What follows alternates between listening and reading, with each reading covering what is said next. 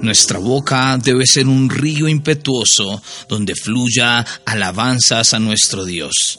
Soy Axel Silva y esto es Tiempo con Dios. Y les saludo con todo el amor del mundo, sabiendo que este devocional es una bendición para ti y toda tu familia. En el Salmo 126, versículo 2, dice la palabra de Dios, entonces nuestra boca se llenará de risa y nuestra lengua de alabanza. Entonces dirán las naciones, grandes cosas ha hecho Jehová con estos, grandes cosas ha hecho Jehová con nosotros, estaremos alegres. La naturaleza humana es ingrata.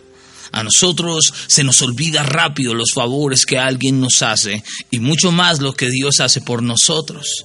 ¿Por qué? Porque estamos acostumbrados que cuando recibimos algo, ahí sí agradecemos.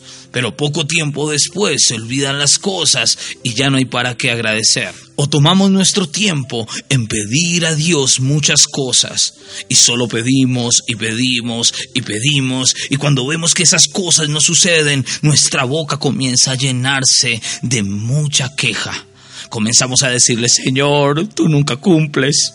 Señor, ¿hasta cuándo voy a pasar esta situación?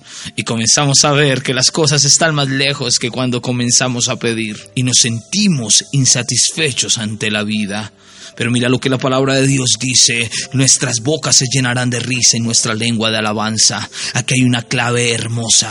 Tú tienes que comenzar a alegrar tu corazón antes que llegue ese milagro. Tú tienes que comenzar a exaltar las maravillas de Dios porque es el Dios de los imposibles el que es tu Padre. Tu Padre es el que creó el cielo y la tierra. Tu Padre es el que envió a Jesucristo por razón de tus pecados para que fueran perdonados. Tu Padre es el que te da todas las cosas con Jesús. Pero ahora ahora tu boca tiene que llenarse de esa alegría, tu boca tiene que llenarse de esa alabanza, Dios. Así hoy no estén sucediendo las cosas, así hoy veas que el panorama es oscuro, comienza a alabar el nombre de Jehová, comienza a alabar el nombre de Jesús, nombre que es sobre todo nombre. Tú le vas a decir al Señor, aunque no entienda mi situación, aunque no entienda las cosas que estoy viviendo, te alabo, Padre, te alabo porque eres bueno, te alabo porque eres maravilloso, te alabo porque diste tu sangre por mí. Eres bueno, eres maravilloso, eres santo y velas por mí. Por eso te alabo y te exalto